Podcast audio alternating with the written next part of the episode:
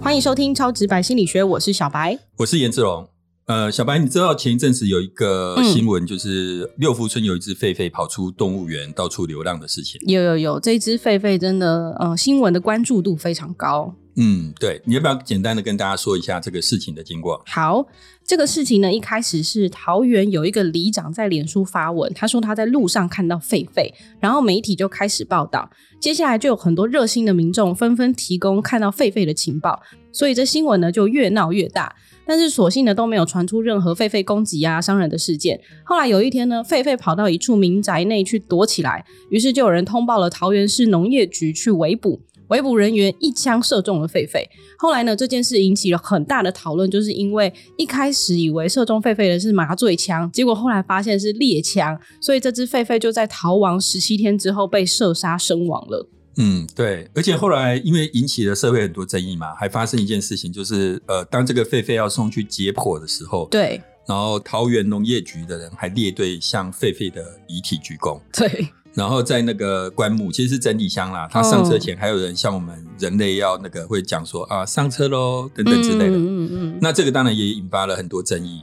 那你觉得呢？你觉得他们这些举动，有什么感觉吗？，对，就是我我我自己是不太喜欢那个画面，因为最后被拍出来的那张照片，然后放在网络上就开始争相去流传啊，我就觉得有好像有点作秀。可是狒狒也是生命嘛，只是说嗯我觉得这好像有点太大费周章，嗯我个人觉得。对，所以其实后来网络上就有很多人讨论这件事，对不对？嗯，有很多网友他就留言骂说，这个社会是不是疯了？要不要公祭？要不要家属打理？要不要把三月二十七号定为狒狒纪念日，然后放假一天呢？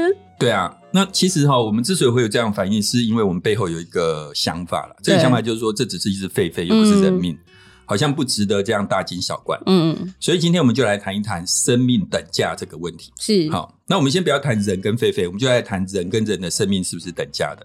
譬如说，小白，你觉得每一个人的生命，譬如说你的命、对，我的命，嗯，任何一个人的命的价值都是一样的嘛？我认为是一样的，都是一条命啊。嗯，我待会就会戳破你这个 认为，我相信你内心深处不是这样想真的吗？嗯，我很有可能善。良哎、是是是，我讲一个我以前去看医生的例子哦，最近都常在讲我看医生的例子，因嗯对啊为上次那一集也在讲我看医生。我觉得接下来会有很多医 生会自己来报名，说还是老师我帮你试试看，我帮你治疗。 太好了，那就表示我的命比别人的命这更那珍老师你贵。帮我宣 传啊，如果治好的时候，我这边就可以有大量的这个客源。可以可以可以，没问题。好，那我有一次，因为真的我就是有一些顾忌很难好，所以看很多医生。对那当然我也就想办法去找很多名医嘛。嗯，然后有一个医生非常难排，然后我就有一天我突然发现，哎，他怎么突然有有号可以挂了？嗯，我就赶快去挂号，而且还是一号，哦是不是很神奇？对啊，我想说发生什么事？这个医生平常根本就都是额满，为什么我会挂到一号？嗯，结果当天去医院之后，去到了一个非常神秘的国度，哼都没有病人，嗯只有我一个人。嗯而且那个病房还不是像大家想的那种，就是白白的或什么，不是。你进去之后有非常漂亮的装潢，嗯有假山、水池、流水声，还有很轻柔的医院，嗯，就跟你进到那个机场的贵宾室一样。哇，因为系统不知道发生什么事，他不小心把 VIP 门诊的挂号系统给弄出来，开结果我放了对，然后我就挂到了。哦，你就是第一个 VIP，耶没错，我到那边去之后，光刚刚刚那个环境就真的是很，我都完全被吓到。对然后从头到尾，比如说医生说啊，那你去照个 X 光，嗯从头到尾有一个护士跟着我，帮哦，我处理所有的事情，但是你这样很贵吧？ 钱乃身外之物，只要超直白心理学能赚钱，好的，所以我什么都不用做、哎，不用登记报到等等之类，我到那边健保卡交给他，他帮我处理所有的事情。嗯，那时候我才体会到有钱人的世界跟我们真的不一哎样，呀，这是真的啦，原来有钱人是这样看病的。嗯，所以回到我刚刚讲的问题，生命是等价的吗？嗯你其实从看医生这件事情，大概就可以体会到，对吧？看个病也能够看出贫富差距，是啦，对不对？所以你看啊、就是说有一个像郭台铭一样有钱的人，对跟我们这样平凡人得到了同一种病，譬如说都是癌症，对，谁存活的几率高？他他没错资吧源比较多啊，他资源比较多，他人脉多，嗯而且就像我刚刚讲的，他的医疗可能是一对一的，没错，等等之类的。所以其实从这个例子，虽然我们觉得生命应该是等价，每个人的命应该都是一样，但是事实上，从现实生活中你会看到很多呃，好像似乎不是这样的事情。嗯那在心理学或是哲学里面，其实我们就是用一个叫做电车难题的方式来讨论这件事情。那这个电车难题大概是这个样，就是有五个人被绑在铁轨上，嗯有一台电车朝那五个人过去，然后你站在天桥上，旁边有一个人，唯一要救这五个人的方法就是要把那个人推下去。嗯，小白，来啊，你觉得 天哪，你这会不会太难推了吧？你会把人推下去救那五个人吗？哎、这个这题真的 太太辛苦了。后面还有更我辛苦的、欸。我觉得好像，如如果就选择上，好像一个人画五个人比较值得。然后你刚刚不是说每个人的生命都是等价的吗？但是一次会死五个人，跟一次死一个人啊，这是选择题。，所以我刚刚就说我要戳破你真 的，对。但是这说明了一件事情，就是好像对我们来讲，命是可以一条一条去算的啊、嗯这边五条，那边一条，嗯对吧？嗯，那呃，之前我们有一集讲那个《捍卫战士独行侠》怀旧的心理学，对，其实《捍卫战士独行侠》里面有一幕就是他们飞机被飞弹打中了，嗯，快要坠毁了。这时候飞行员会喊什么？还有什么呢？哦 Mayday，没听过？五月天，五月天， 为什么要喊五月天？ 因为 Mayday 在飞行的术语里面就是求救的意思。哦 Mayday，Mayday，五月天的团名就是这样来的。就是他们以前在 PPT 上面，他们其中一个团员的那个名字就用 Mayday，意思 Mayday 就是说求救的求救意思求救，对哦，不对？好，如果你是飞行员，嗯，你知道你的飞机要坠毁了，对，下面有一个地方是居住人很少的村落，嗯，有一个地方是大城市，对，你要往哪边坠？当然是居住很少的村落啊。没错吧？嗯，所以你看，人命是可以算的。难道居住在那些村落上面的人命就不值钱吗？都值钱啊，可是这是二选一的选择，就没有办法，你还是得面对这种一瞬间后的决定决定，对啊，讲到一瞬间就太好了，因为 呢，就有人做了这样的实验。嗯好，那各位听众，你们也可以想象你是受试者，对你会怎么做决定？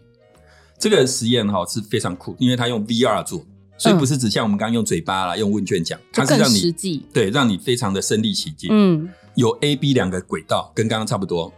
有一台火车行驶在 A 轨道，朝五个人冲过去。嗯，你旁边有个开关，只要按下去，火车会切换轨道到 B 轨道。对，可是 B 轨道上面有另外一个人，嗯也就是说，跟刚刚一样，你要决定要不要牺牲一个人来救五个人。嗯而且，随着火车接近，嗯。你会听到那五个人的尖叫声。嗯， 天 哪！小白怎么办？他没有别的选项吗？没有他就只是 A 跟 B 吗？，对，只啊不能按火或不车按停下来之类的。还有你自己跳过去。 还我自被他己撞自爆对对对对对。啊，这这这还是会一样哎、我还是会选择牺牲那一个人。那你觉得有多少人会跟你一样做这样的决定？大部分九十趴的人都会跟我一样，诶，我每次只要问小白几趴或者多少，小白都超准诶、九十趴，真 的是 吧？九十趴，我真的没有看过那个脚本哦，没有没有，嗯我们脚本不给大家看。，对，所以你看，的确大部分人跟小白都一样。我不知道听众朋友你们是不是也会做同样的决定，嗯尤其是你感受到时间越来越急迫，身临其境，然后声音很大声。你只能选择一个的时候，对，那他们说这个叫道德的功利主义者，就是很功利啦。嗯功利的意思就是说，虽然我们说每个人的生命都很重要、很有价值，但事实上遇到这种情形的时候，我们是用算的，也是就是算看看啊，就跟在算钱一样，对。对不对？好，那你觉得性别会不会有差异？比如说男生跟女生，我觉得没有哎、大家都差不多。大家都差不多。小白又猜中了，对啊，因因为都是人嘛，对，嗯，年龄年龄呃，如果是老弱妇孺的不是话，我说年纪比较大的人会做决定还是不做决定，或是年轻人比较容易做这种决定？我我觉得年纪比较大的人容易做决定。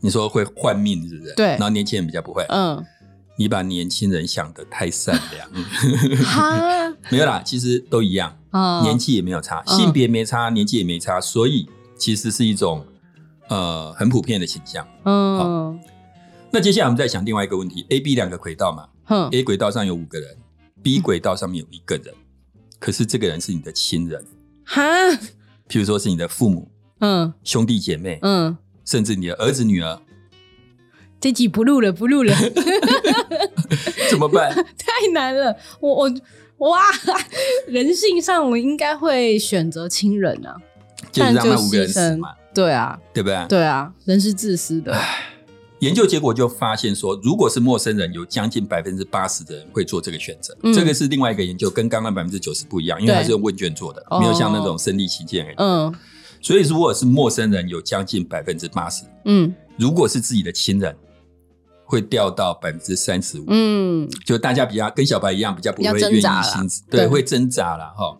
所以人真的就是这样。那他没有很详细的列出说，呃，譬如说这个亲人指的是父母、兄弟还是儿总女之就是自己很熟悉的亲亲人友，，对。嗯可是从演化的观点来讲，父母、兄弟姐妹跟儿女谁会更容易让你不要做这个决定？儿女，儿女为什么？嗯，因为你刚刚已经先讲了，从演化论来讲，你希望它延续下去，因为他可以传递你的基因，对，没错吧？对，那还有一个人可以帮你传递基因是谁？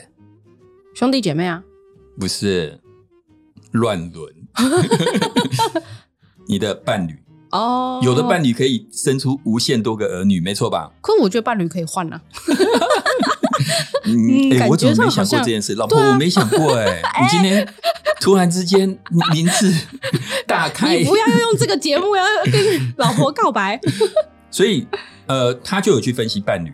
他们后来有去研究说，譬如说，嗯如果 A 铁轨嘛，上面有对五个人，现在有 B 铁轨，你要按一个开关。B 铁轨上的如果是你的男女朋友或是先生太太，对，你觉得这个时候跟亲友比起来，嗯，人们会更愿意牺牲自己的男女朋友吗？应该是更不愿意，哦，为什么？就是感觉跟家人比起来，另一半是更亲密的人，所以会愿意守护他们这有样。可以生出千千万万个儿女，对吧？跟儿女没有关 系，跟儿儿女女可以没有跟别人生啊 啊，。是，哎、被你发现了。 我们刚刚讲，陌生人是最容易被牺牲的，在地铁轨上。对接下来是你的近亲，对，伴侣是最不会被牺牲的。还有再来是儿女吧。没有，儿女是在近亲里面。哦呃，应该讲这样讲，他在近亲的部分没有把儿女啦、父母、兄弟姐妹分出来，他就嗯是他唯独有分出一个特别的伴侣，就是伴侣。对，那伴侣是在这几个类别里面是最不会被牺牲的，所以听众朋友，如果想一下，今天你愿意牺牲伴侣的话，差不多可以换伴侣了。差不多。而且你知道，这让我想到茄子蛋的一首歌，嗯，你猜是哪一首歌？爱情你比我想的够看哇伟好大，厉害哦！没错，就爱情比我们想象的更伟大，真的，对不？对？好，那我们刚刚讲的就是，呃，你要不要牺牲一个人去换五个人？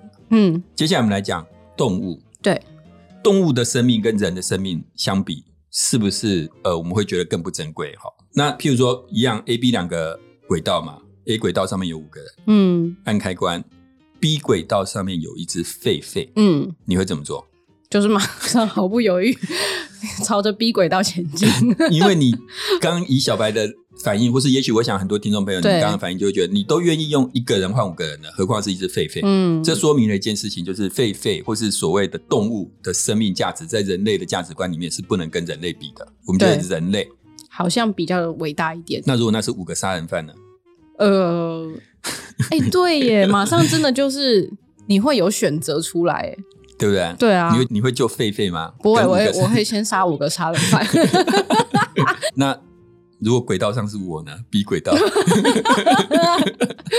我会有听众朋友去救你。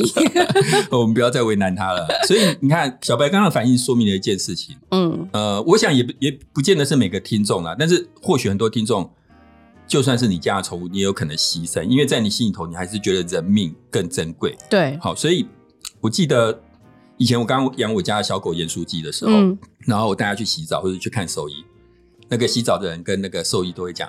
哎，爸爸，你觉得呢？嗯，那时候我会愣一下，爸爸是谁？ 你啊，是我吗？是你 啊，刚养的时候，因为没养过宠物，然后刚养的时候，你真的会觉得很尴尬，嗯就是说我我不是他爸爸，我是他哥， 我是叔叔。 可是现在呢，很习惯了啦，要不要跟爸爸去散步啊？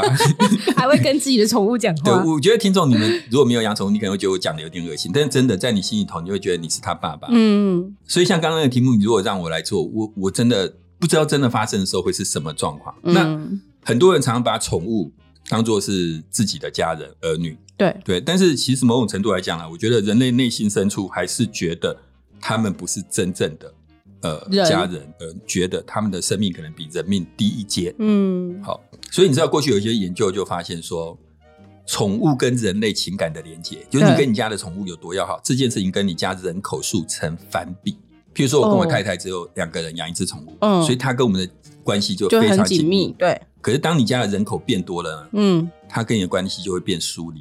这跟那个一般放在社交圈是一样的啊。朋友越多，你的时间分配给一个朋友的时间就越少啊。其实不只是分配时间，事实上是你对他们的地位的知觉有所不同。我讲一个嗯最简单的例子，我跟我太太两个人养一只盐酥鸡。对，有一天，我们的孩子如果出生，嗯，根据研究显示，小狗或者小猫在家中的地位会一落千丈。是吗？对，因为跟你的孩子比起来，它立刻变得没有那么的重要。难怪他们都会为了要争取他的地位，所以跑去跟孩子亲近，所以你知道有很多，甚至有一些家庭有孩子之后把宠物给送送走。养，对，对，因为他们怕什么呃呃过敏过敏啊什么，么的。我有时候在旁边看，我就觉得很可怜这样子。嗯但但是我没有真的这样的经历，但是我知道严书记在我的生命中有不可取代的地位。对但是如果有一天我们小孩，我会不会变变成那个样子？我自己现在是认为不会啦。嗯可是真真的从研究的角度来讲，事实上人对动物跟对小孩的那个态感度是觉不一样的。嗯，好，所以我们刚刚前面先讲了人一条人命跟五条人命的问题，接下来我们讲了一个人命跟一只动物的命的价值问题。嗯，那不同的动物有没有差别？不同的动物有啊，对我现在换一个例子好了，我们不要一直在讲什么 A 铁轨 B 铁轨嗯，铁达尼号嗯，要沉了，对，然后你跳上了救生艇，救生艇上面它的载重是有限的嘛，嗯里面有四个人类，嗯一只狗，一只鸡嗯，坐在救生艇，可是这个救生艇要沉了，对一定要丢掉其中一个人、狗或是鸡，嗯你会丢谁？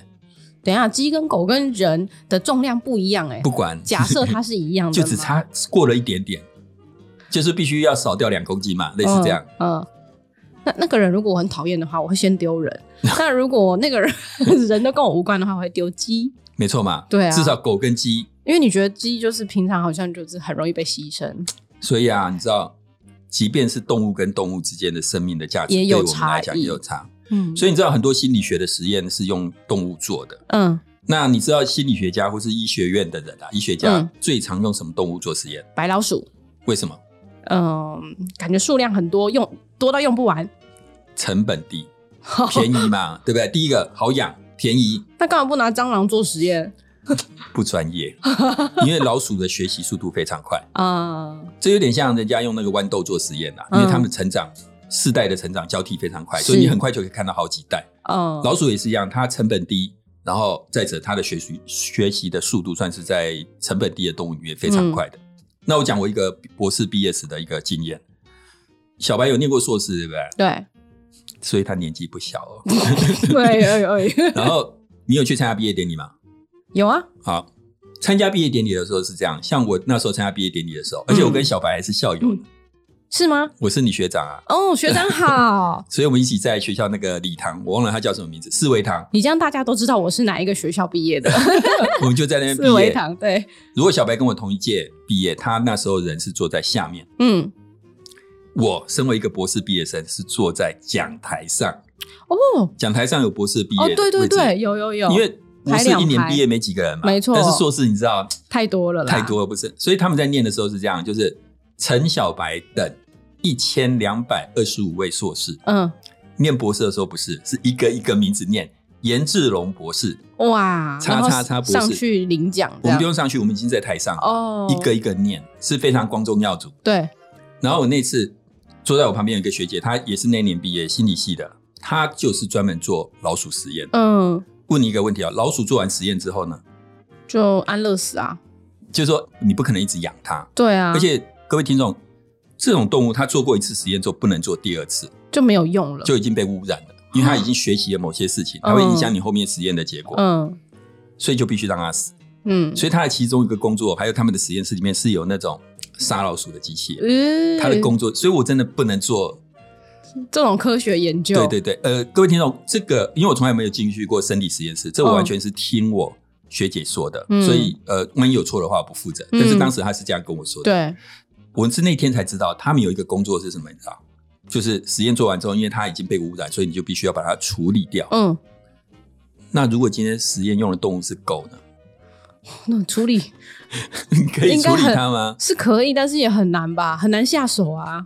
而且一定会被大家骂死。对啊，所以你看，我们对动物、对狗、对老鼠，不同的生命的动物的价值是是不一样的。嗯然后有一些人，他们其实就是极力反对这种差别待遇，就是说嗯动物就是动物，你怎么可以有这种差别待遇？对，所以你知道，西雅图有一个很知名的景点叫派克市场，嗯可能听众朋友现在不知道，但我到底稍微讲一下，你们可能就会知道它为什么有名。第一个原因是因为那边有星巴克的创始店，呃，但这不是它最有名的原因。它最有名的原因是前一阵子或是几年前新闻常常报那个派克市场的那个丢鱼秀，你知道吗？嗯你有看过吗？没有，他们那些因为那是个市场卖鱼，他们就把鱼的，就是死掉的鱼嘛，就丢来丢去，因为这样子哦结结账的时候比较快嘛。嗯，久而久之就研发成一个抛抛鱼鱼秀活。动，对，如果是你去派克市场，你应该也会去看，大家都会去看，因为很有名。嗯，你觉得这样做有什么问题吗？ 没有啊，因为那个苏澳也是这样，是吗？还是这样？ 你不要把学校、地点什么全部都讲出来，你的身份会越来越明显。 就有动保团体抗议，对，他提出来的理由，我现在一讲，大家马上懂。那如果大家是在市场里面抛猫的尸体呢，哇塞，你是不是会觉得怎么可以这样？非常残忍啊，抛鱼就没事，嗯抛猫就不行。嗯，猫跟鱼的价值对我们是不一样的，对，不同的动物的生命价值不同。没错，所以有些动保团体他们就想出一招很厉害，我觉得，譬如说你现在假设呃经过车站或哪边看到路边有拿人拿一个牌子写“救救海豹嗯，”，然后要你捐钱，你会捐吗？我不会，不会。嗯，你知道他们怎么做吗？他们真的很聪明，他们写“救救海里的小猫哦”， 很聪明啊，啊、就是对说啊你讲“救救海豹”，人类不容易有恻隐之心，嗯可是你把海豹形成成海里的小猫，嗯，忍不住想到家里的猫就掏钱出来了。对，所以这就是一样啦，反映了我们对这种嗯动物的生命，就是即便是都是动物，但是对我们来讲，他们的生命还是有那种未接之分的。嗯哦，人类就是这样看待这个世界。哎，所以我觉得我们的宣传可以用一种不同的招数，哦，请说。就是我们要找一个很有名的网红，然后什么救救心理学界的瓜吉，类似这种，瓜吉，大家就会讲哦，捐钱捐你钱。 你一定要用瓜吉吗？没有呃，没有，就是我是说比喻啊救救啦心理学界的爱因斯坦， 是这样，人家才会以大家后大家会没有感觉，因为那已经死很久了。没有。而且我觉得你不能叫小白，你以后叫小喵。小喵，大家好，救救心理学界的小 喵。对。然后我们刚刚讲这种呃拿动物做实验啊，或是人类对动物的这种态度，其实有一些呃人对像我们刚刚讲这种动物生命的对待啊，对其实是反应很激烈的。嗯譬如说二零零九年的时候，加州大学的一个洛杉矶分校 UCLA 就有一个叫做 David 的神经科学家，嗯有一天他就发现他停在家里外面的车子被火烧了，嗯然后两天之后有一个叫动物解放组织的团体就发了声明给大卫，嗯来小白你念一下他们的声明。好，他们的声明写：“David，这是给你的讯息，在你最无防备的时候，我们将为你而来，而且会对你的身家财产造成更大的损害。不论你到哪里，不管你做什么，只要你继续对猴子进行那令人作呕的实验，我们就会一直监视你。没错，是不是听起来很恐怖？就是我随时会为你而来，这其实很像那个恐怖分子放炸弹之后炸了，然后事后发声明说是我们做的，我为什么要做这件事？” 所以那感觉你学姐应该会蛮害怕 的。没有，因为 David 他用的是猴子，其实心理学里面有。一些很经典的实验的确是用猴子做的，因为它跟人类就是嗯比较像接近，嗯好、而且它真的像有一点像恐怖组织啦，因为嗯这个动物解放组织在二零零五年的时候真的被美国国土安全局定义为恐怖活动，哦，对，因为他们有点太过激烈。嗯这样子嗯其实我们对人类的生命、动物的生命，甚至动物跟动物之间的生命，嗯事实上真的是有一些未解之分。嗯，对，嗯。那我们接下来就要进入今天小白的 summary 时间。我们今天主要是谈生命的价值，每一个人生命的价值都一样的吗？心理学和哲学主要是借由一个电车问题来回答这件事。当你有机会牺牲一个人的生命去换五个人的生命时，你会不会这样做呢？研究显示，有将近百分之九十的人会做出这样的决定。从这个结果来看，人们似乎认为人命不是独特的，是可以加成计算的。但是呢，人还是有亲疏远近之分。当要牺牲的是自己的亲人时，人们就比较不愿意做出这样的牺牲。上面这个电车问题会让多数人都觉得很为难，不好回答。但是如果要牺牲的对象换成是动物，似乎人们的决策就更简单一些，更容易做出牺牲动物来救人命的决定。这也表示呢，在人们心中，动物的生命价值是低于人类的生命价值的。而这次的狒狒被误杀事件，多少也是反映了人类的这种价值观吧。对，那呃，其实我之前在 FB 跟 IG 上面发过一篇文章。其实我、嗯我们在 IG, IG 跟 FB 有时候发的东西，我觉得还蛮有趣的啦。如果可以，请大家追踪我们的 FB 跟 IG。哦，颜志勇老师讲话实在太好笑 了，还放了自己的照片啊，公布自己的真面目。嗯是是是，你看长得帅才有这种自 信，好不好？没错，大家还说那个终于把老师的声音跟脸对上来 了。不怕货比三家。好、那我那时候发那篇文章，我就想说，其实我们每一个人存活在这世界上，真的是一个奇迹。嗯因为你看，你的父母要结合才有你嘛，对，然后往前追要有你爸爸，有你妈妈，嗯所以你的祖父跟祖母要结合才有才有爸爸妈妈。才有你爸， 祖父跟祖母嘛。哦，对，然后你的外公跟外婆要结合才有，才有妈妈。没错嘛。这样算起来就要你外公外婆、你祖父祖母、你对爸爸你妈，要六个人才能造就今天的你。嗯，那当然，再往前追，你祖父的爸妈要结合，你祖母的爸爸，你祖母不是脏话，你祖母的爸妈要结合，以此类推。嗯所以我去算过，如果我们从郑成功来台，大概是十六代，对，十六代之前算，要超过十三万对男女互相交合，嗯，才有今天的你。真的那你如果要追溯到有人类以来，要多少人及时行乐才能够有现在你？ 及时行乐。对，真的啊，就是我们今天诞诞生在这个世界上，真的很珍贵。嗯，其实不是只有我们嘛，严书记的爸妈要结合，对啊，严书记爸爸的爸妈要结合，以此类推，每一个生命都真的是非常珍贵。嗯，那最近大家是不是很流行那个 Chat GPT？对，你有玩过吗？呃，没有，都我也看没别人玩。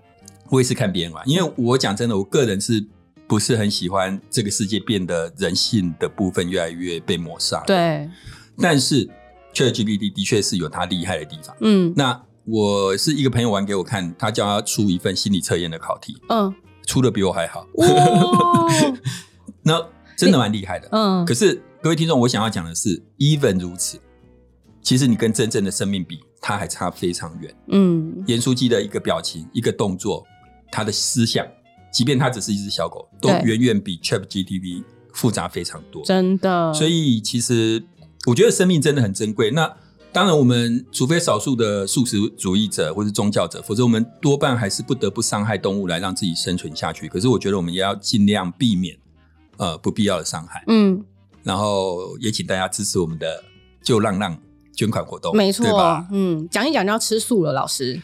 我有，我就一直说我最近都有尽量。其实我嗯最近有一些跟、呃健康营养有关的书，我有读，以嗯后有机会跟大家分享。好啊，好啊。那今天的节目呢，就到这边要告一段落喽。谢谢各位的收听。如果你也喜欢这一集的节目的话，请把它分享出去，让更多人可以听到这个优质的节目哦。另外呢，我们有 IG 和 FB，也请大家追踪分享。此外呢，也希望大家可以和我们一起继续做公益，可以在我们的节目介绍中找到捐款链接，和我们一起帮助流浪动物喽。超直白心理学，我们下次见。拜拜拜拜